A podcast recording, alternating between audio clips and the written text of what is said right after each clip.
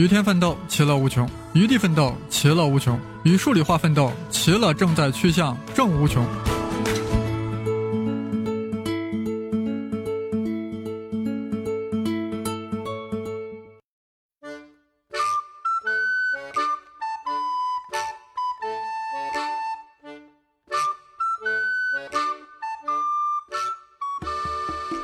大家好，不要对我的声音感到惊讶，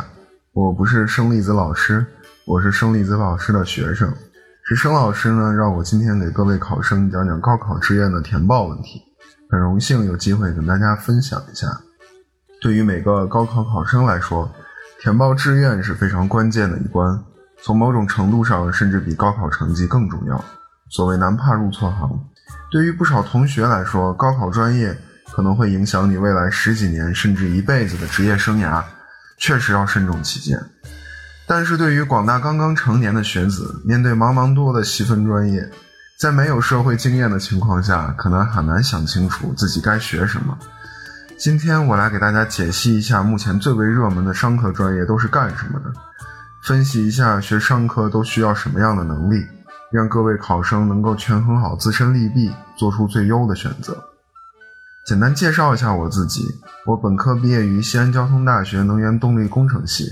研究生毕业于复旦大学金融系，所以工科、商科我都有切身体会。作为一个过来人，深知专业对于职业生涯之重要，真诚希望给广大考生一点帮助。我是谁？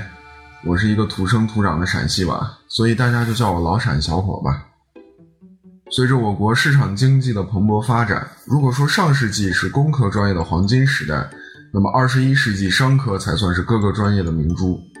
各个大学的商学院如雨后春笋般蓬勃发展，高考的录取分数也是节节升高，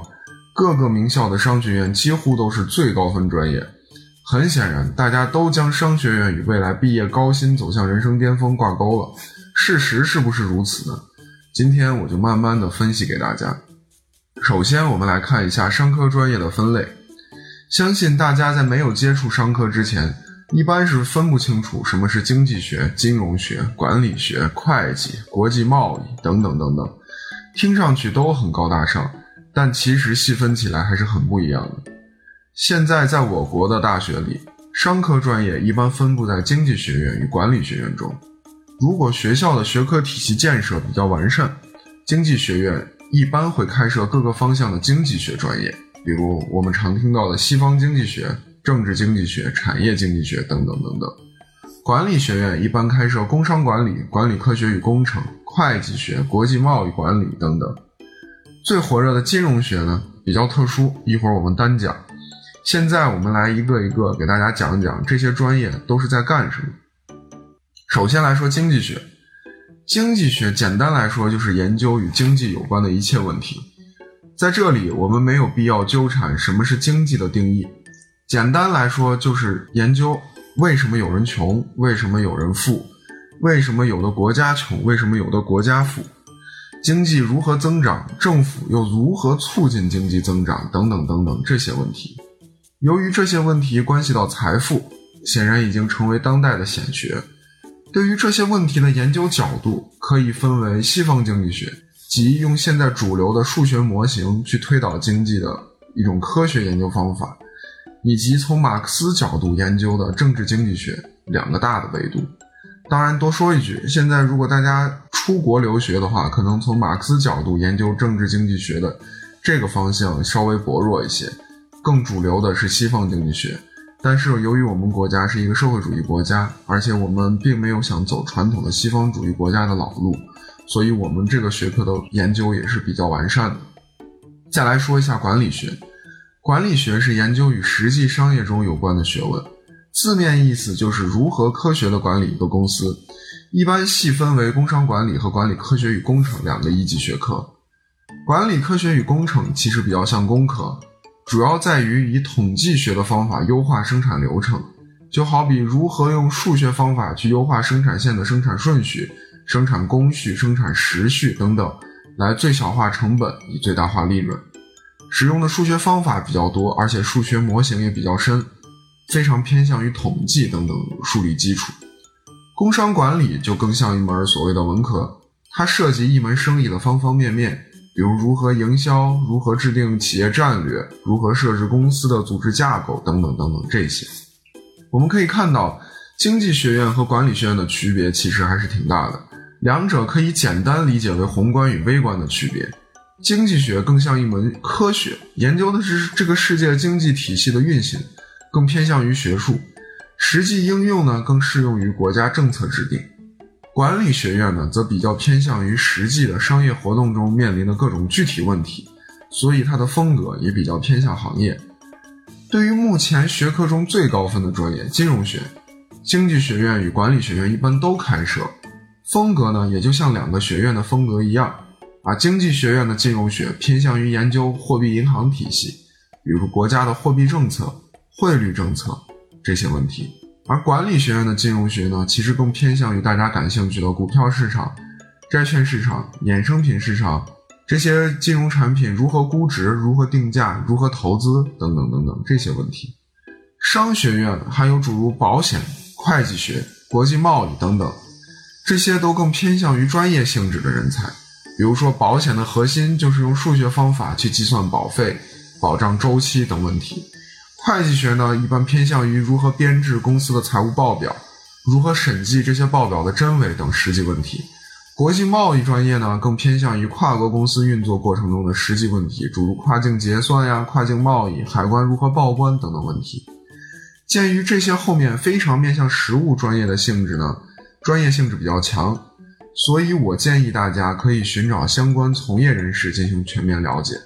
这里我就不班门弄斧了，我就主要呢讲讲现在最流行的经济学、管理学、金融学这种本科相对通识的上课教育到底该怎么选择。啊，这里多说一句，尤其对于金融学专业比较感兴趣的同学，可以去听听网易云音乐上的另一个栏目《胡先生炼金夜话》。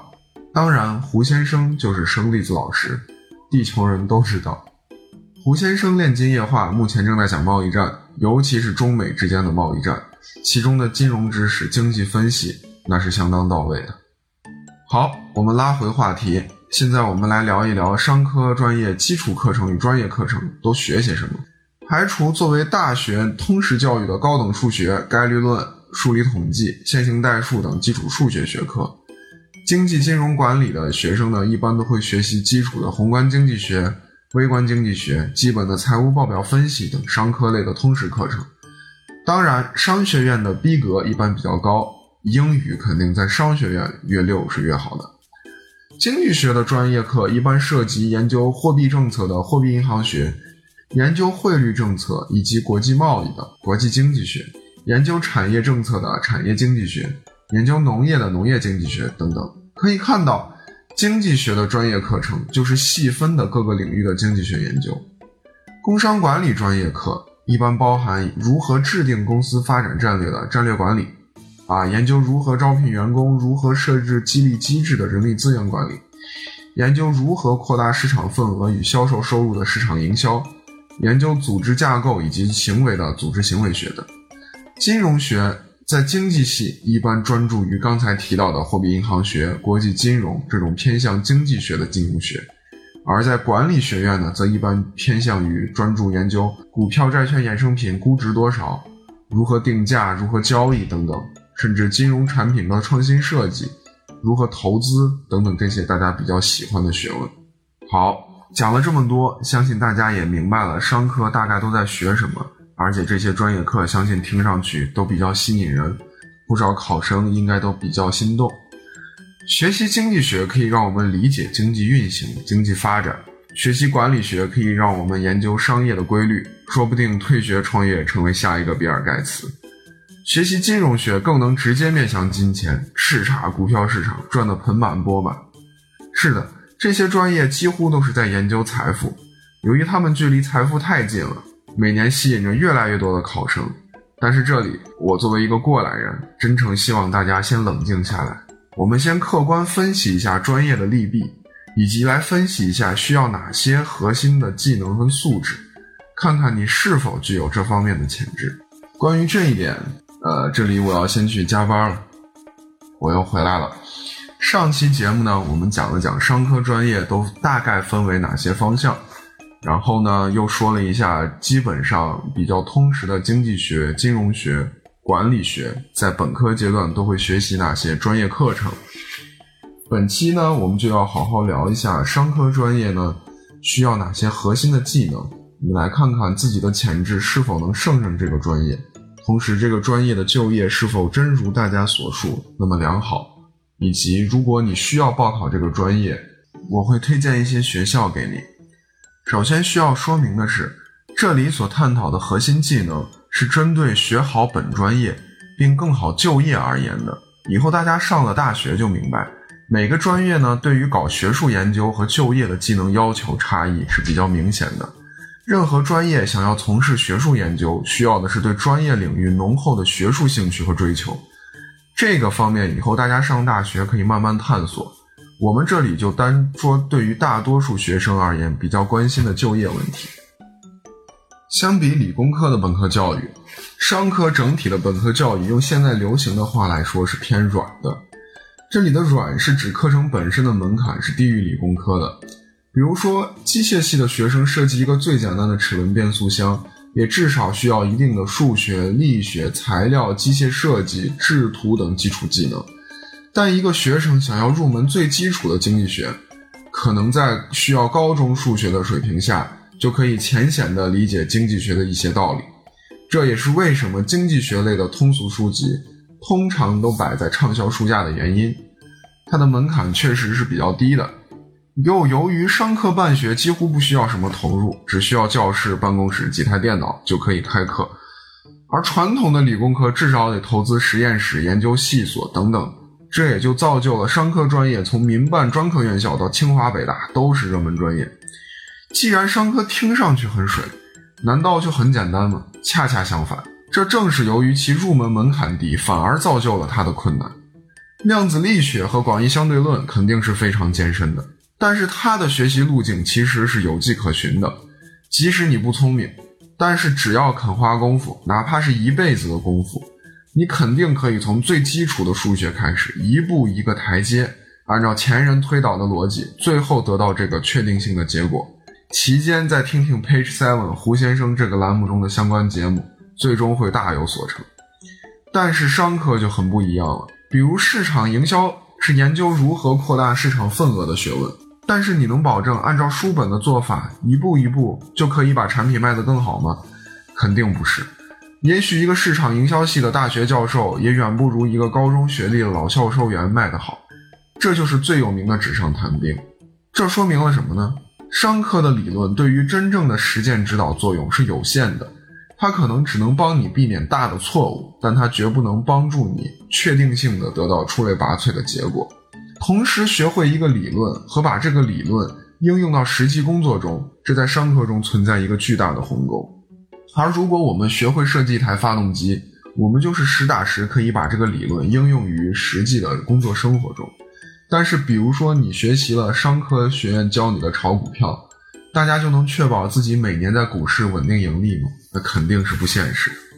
想要掌握好理工科的学生。其实应该把自己的天赋技能点多加在数学、物理、计算机等很难但却有迹可循的硬技能上，而想要学好商科的同学，则应该把自己的技能多放在领导力、管理能力、沟通技巧等相对较软且并不好按部就班培养的技能上。简而言之，商科专业的学习，一方面是要注意理论学习，就像我们高中受到的应试教育一样。但更为核心的，恰恰是素质教育，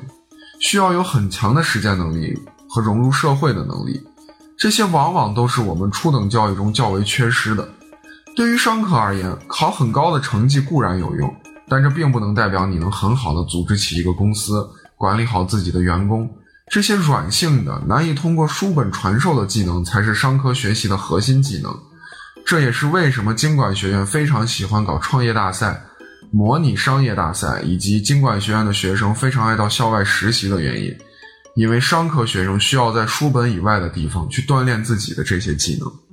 就我这两年的学习经历而言，我可以很明显的感到工科跟商科的区别。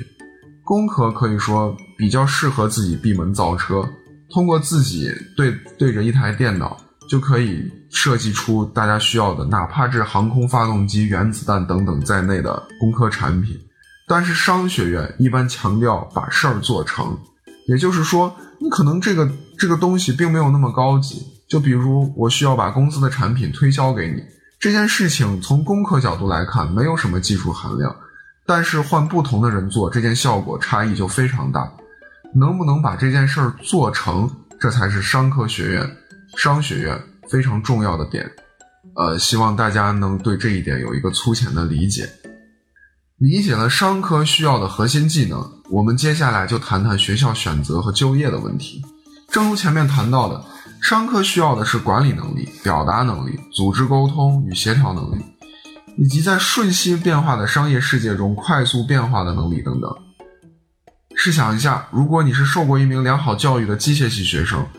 用人单位的 HR，也就是我们常说的人力资源总监，只需要通过你课业成绩便可大致了解你的专业素养。但是商业世界需要的这些能力，可能很难通过学习成绩和专业课去证明，所以用人单位往往需要非常高的学历门槛去筛选精英，同时通过层层面试来考察你的临场反应、临场表达等等，淘汰掉所谓的书呆子。诚然，知名企业的招聘确实非常诱人，但不得不面对的是商科专业如火如荼的竞争压力与门槛。由于没有相对较硬的技能傍身，比如你会设计汽车发动机，你会编程，你会设计 CPU，你会设计火箭等等这些核心技术，商科专业的毕业生事实上面临着非常大的竞争。如之前所述，学习市场营销、学习微观经济学，很难直接帮助你成为一名很好的市场总监。而且由于这方面的能力其实并不局限于课堂学习。所以，经管学生不得不面对较为尴尬的事情是，大多数商科专业对于专业是没有限制的。我们很难想象沃尔沃招聘汽车工程师会不限制专业，但是一个汽车工程专业的毕业生去应聘沃尔沃市场分析岗位、市场营销岗位，这听上去都非常合理。总之，商科专业面临软技能、招生高校众多、市场竞争非常激烈的实际情况。通过这些分析。啊，我应该让大家明白了，世界上没有免费的午餐。商科专业固然有好的一面，但其竞争是非常激烈的。如果大家向往的是诸如电影里经常说到的投资银行、证券公司、大银行、咨询公司等白领岗位，将面对的都是世界级名校的硕士竞争。国内清华、北大、复旦、上海交大，国外哈佛、耶鲁、牛津、剑桥等学历在这里非常常见。我和生粒子老师都非常真诚地建议大家，首先权衡自己是偏向软技能还是硬技能。如果不太喜欢与人打交道，喜欢高中数理化的朋友们，还是谨慎选择商科类专业。或许理工科专业更适合你，毕竟现在 AI、人工智能、大数据等等也是非常主流、非常未来、非常专业的。如果你对财富有渴望，喜欢参与社会活动，特别 social。同时学习成绩又很优秀，那我和胜利子老师都建议选择商科时一定是学校大于专业，即使是九八五的冷门专业，在商科就业市场上一定强于二幺幺学校的强势专业。道理我们刚才说过了，商科专业不设置专业门槛，所以学校牌子的作用一定是大于专业本身的。如果学习成绩没那么优秀，并且举棋不定的同学。我和生粒子老师都建议大家不要贪图热门，也许稳扎稳打学习一门技能可以增强你的就业竞争力。